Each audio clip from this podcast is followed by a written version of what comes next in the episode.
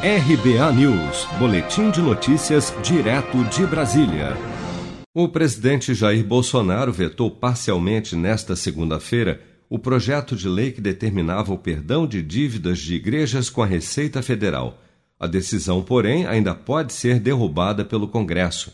Em nota, a Secretaria-Geral da Presidência da República informou que o presidente é favorável à não tributação das igrejas e que deve propor instrumentos normativos a fim de atender à justa demanda das entidades religiosas. Também foi citada a possibilidade de Bolsonaro cometer crime de responsabilidade caso não vetasse artigos do projeto de lei propostos pelo deputado federal Davi Soares do DEM de São Paulo, filho do missionário R.R. Soares, fundador da Igreja Internacional da Graça de Deus.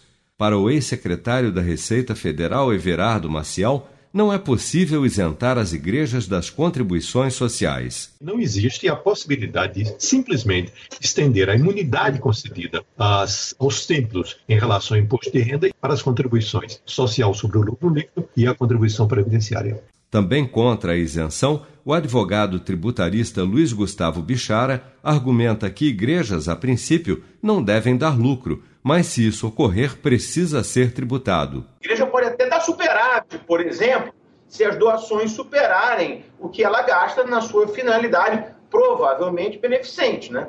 Mas não é feita para dar lucro. Então, se a igreja ter lucro, isso é um desvio de finalidade, vai acabar sendo tributado, né? Neste domingo, Bolsonaro já havia antecipado nas redes sociais que vetaria artigos da proposta.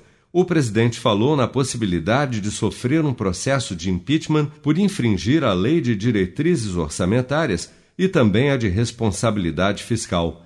No entanto, Bolsonaro incentivou o Congresso a derrubar seu próprio veto.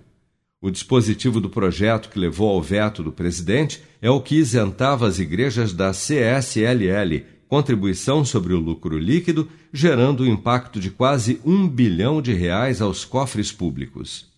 Você está preparado para imprevistos? Em momentos de incerteza como o que estamos passando, contar com uma reserva financeira faz toda a diferença. Se puder, comece aos pouquinhos a fazer uma poupança. Você ganha tranquilidade, segurança e cuida do seu futuro. Procure a agência do Sicredi mais próxima de você e saiba mais. Sicredi, gente que coopera cresce. Com produção de Bárbara Couto, de Brasília, Flávio Carpes.